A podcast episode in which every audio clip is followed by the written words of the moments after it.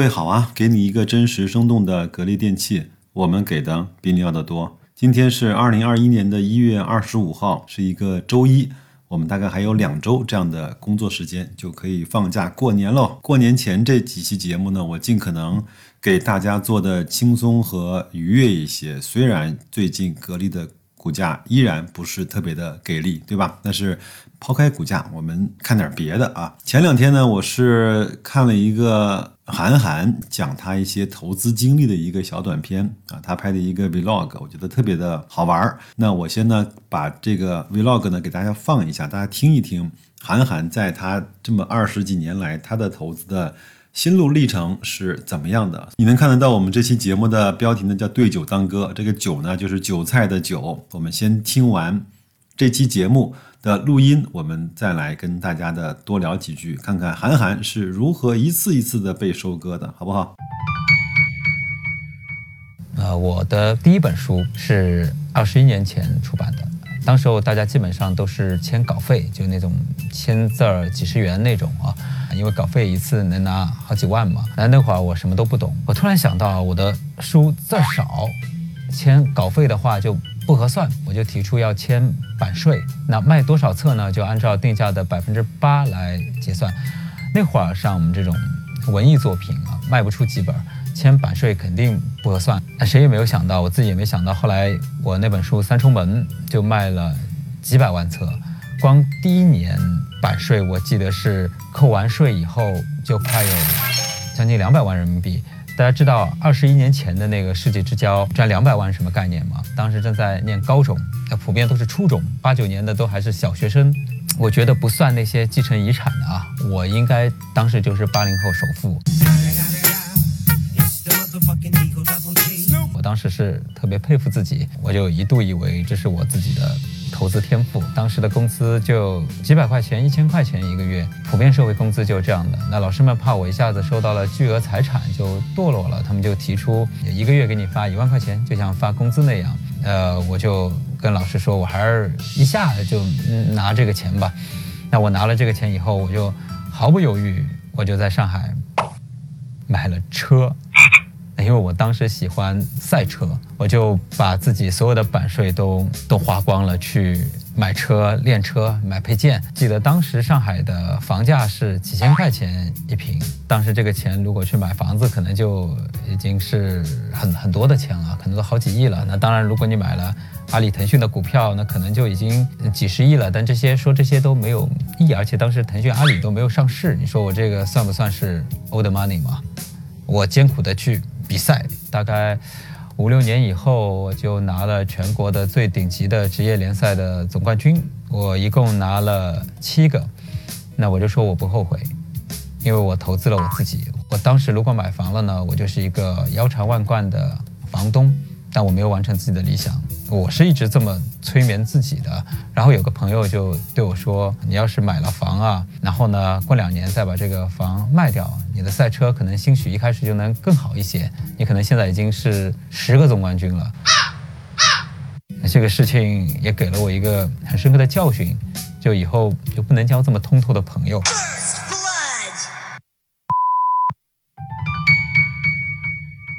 那我不光自己买车啊，我还会怂恿朋友买。那个时候，那会儿农村拆迁啊，那朋友当时要去买房，我就说你得买车呀，趁年轻，你要感受那种在路上的感觉，逍遥自在，诗和远方。那他要是买了房，可能现在值值个几千万啊，但是几千万我不知道，但是我知道他买的那个车可能现在就值几千块。去滴滴都过不了平台审核的那种，跑不了网约车的那种吧。那除了买车之外呢，还有劝朋友买车之外呢，我还积极的进行了一些投资。那大家也知知道我这个拍了几个电影，票房的收益还不错。那我就自己靠这个努力挣的钱啊，在我巧妙的这个投资的布局当中，就基本上就全赔了。那这我能跟大家说一百二十分钟，我觉得加个龙标都能上映了，所以在这里我就不展开了啊，以免对大家造成这种不好的引导。而我不光喜欢就劝朋友啊，我还不听朋友劝。当时我记得好几年前特斯拉刚刚上市，那我花了一百大几十万买了一台特斯拉。当时朋友就劝我说：“既然你看好这个电动车、新能源，那么你要不买一些他们的股票？”我说：“我不，嗯，我不炒股票，我就买这车。”现在的特斯拉已经不漏雨了，当时第一批特斯拉还漏雨，兄弟们还漏雨。我这车现在二手的残值可能就二十万块钱。那后来这个朋友就今年就给我打电话。他说：“哎呀，我这个看了一眼特斯拉的股票，说你当时要是你买了股票，你现在那股价就是八千多万了。那就这种通透的朋友，其实真的是 让你心情很复杂。当时还是下雨天，你说我开着这个价值八千万的豪车，你说我这个是什么样的一个心情？那这不是吃万堑长一智吗？”我觉得就别推荐朋友买车了，就让人家买房吧。我就开始研究，研究下来呢，我觉得上海是很有空间的。那作为国际大都市啊，市中心的房价已经很高了，一般人买不起。但是我有一个非常惊人的发现，就是上海啊，有一种房子还在价格的洼地，就很像对比全球所有的这种沿海大城市啊，上海的海景房价格特别低。那很多朋友可能都不知道上海还有海景房，因为你们只听到过上海的江景房。上海是有海景房的，就在我的故乡，我老家金山区。而且你像上海的名字里有一个“海”字，你怎么能够不去追捧上海的海景房呢？金山区石化那边的海景房是两万块钱一个平方，我当时记得。那我就劝朋友说，你就买这个海景。那大家也都知道，上海房价也。涨了很多，那我就看到了有一个统计的表，上海的几十个区域，而都是这个涨幅啊，就唯独就有一个区域是一个绿色的一个条，就是那个上海的石化区。所以，哎呀，我心里其实也就一直觉得非常的愧对朋友，所以我现在也不劝朋友了。我可能也已经没有朋友了。你们要问我，我也什么建议都没有。我不是说你应该去买房啊、买股票啊，因为这些都是站在今天的眼光去看昨天，所以你的这种唏嘘啊、感慨啊，我觉得都没有什么参考的价值。这个本 vlog 不构成大家的投资建议啊，其实还是希望大家好好生活，努力工作。那想发财的也记得屏蔽我啊。录音听完了，当时可是把我乐坏了啊！那我呢，看完之后呢，我是有几个小小的思考啊。那我觉得我也跟大家分享一下。第一个呢，可以持续生息的资产对一个人来说是多么多么的重要。我相信到了今年，韩寒的《三重门》依然在给他贡献着版税，他的电影只要有人点播，依然会给他贡献的这种收入，对吧？这是一个我们在。早年间就应该知道，我应该去购买那些，或者是可以去产生出那个可以生息的资产。第二个呢，他讲了买车啊这样的事情哈。那我建议各位的是，在我们可以选择资产的时候，我们不要去选择消费品，但是必要的消费、必要的车房、呃吃穿用度还是需要的，对吧？我们不能够做投资，把自己做成一个节衣缩食的葛朗台嘛，对吧？第三个呢，就是投资自己啊，什么时候都是对的。那我觉得有一些可能刚刚介入投资的朋友呢，在后台或者是在我的微信呢问我，他说：“白老师，你看，呃，现在股市已经涨到这样的一个程度了，白酒都涨翻了天了，那我现在来投资还有机会吗？”那我总是用这样的一句特别俗的话呢，跟大家去说，我说。做好投资呢，一个最好的时间就是十年前，第二好的时间呢就是现在。我觉得投资自己什么时候都是对的。第四个呢，我觉得学习不是光为了满足自己的虚荣心的。而是让我们掌握了更多的投资的方法和心态，在特定的环境下出现那个特定的事件的时候，我们应该知道我们会怎么做。我打个比方啊，比如说前几天上周啊，那个恒生五零 ETF 涨得非常凶啊，涨了百分之十几。我们看到它在当天呢有百分之十二的溢价，很多人我相信除了会说哇塞，怎么这么高的溢价呀？怎么从来没见过活久见啊？但是你会不会当场去决定做场内的申购跟赎回，包括场外的买入和卖出这样的这种场内场外的套利呢？如果你完全没有听说过什么叫场内场外的套利，那这个知识点你就值得自己去学一下。当然，你也可以请我来跟你讲，好不好？还有，当每个月的月底、每个季度的季度底，呃，整个的，就是市场间的这种拆借资金的成本非常贵的时候，有可能会出现一个年化百分之二十几、三十几这样的一个收益的时候，你会去做国债的逆回购吗？当你持有了很多债券的时候，你会不会用正回购来去用债券换回你的非常便宜的资金的使用的机会呢？以前呢，我们家的老人经常跟你跟我讲，就是啊，技不压身啊，就是你多学会一门技能，多掌握了一个投资的东西，那你你就可以去解决你在那个时刻的一个。问题是吧？还有就是，当所有人都在讨论一件事情的时候，我们除了随声附和之外，白老师的建议呢，是再多做两个事情。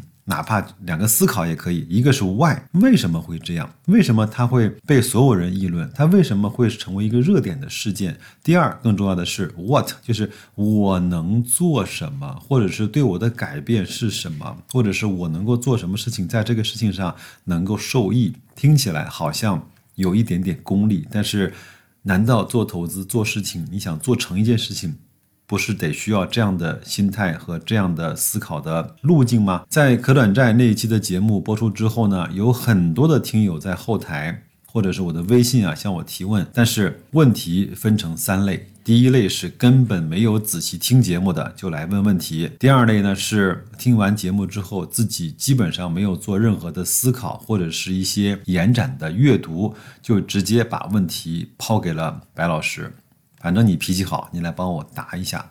第三类呢，确实是自己有思考、有实践，包括有一些疑问会抛给我。那我觉得我特别喜欢回答这样的问题，因为他的很多思路也会提醒我来去考虑他可能想想的不明白的这些问题。比如这位叫青州的朋友，我相信他一定是做过思考的。比如说他说啊，文中提到的蓝色光标几次下调转股价的操作。意思呢，就是公司不愿意现金还钱，行使权利下调转股价，导致呢转债投资者的成本更低，杠杆更高。他说，其实呢这个操作呢是建立在稀释蓝标股东股份的基础上的操作，对吗？我相信他一定是听懂了某些事情，也做了一些思考。他说，听完节目之后呢，还是能够学到一些新的东西，因为之前呢一直听大家有人说可转债呢是上不封顶下不保底，但从来没有买过。觉得拿好兴全可转债基金就好了，那么他一定去实践过去买过三四零零零幺那个兴全可转债的复合的基金，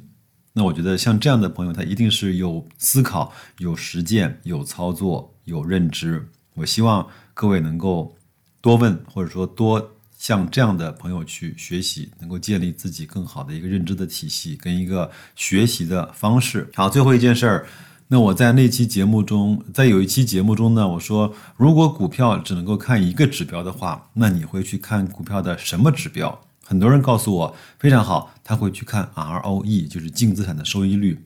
那但是我想问第二个问题是，怎么看 ROE 越高越好吗？还是怎么样才好呢？好像这个问题很多人也未必。去思考过，对吗？请现在各位拉到我整个信息，就是节目的信息区，看我一幅图。我不知道多少人知道杜邦分析表这样的一个这样的一个分析的工具。那我是把格力的和美的的二零一九年的年报的杜邦分析图把它拿了出来。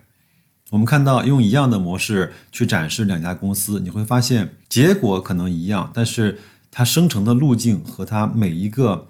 细小的那个选项是完全不一样的。我们如果用这样的方式来去剖析两家公司，完全从格力是二十二点四二的 ROE，那么美的呢，在一九年是二十三点八一的净资产收益率，但是它下面大量的数据都不一样，而且在很多数据上，它居然有很大几倍的这种差异。比如说，美的的二零一九年的投资收益呢是十六亿，那格力呢居然是负的两亿多。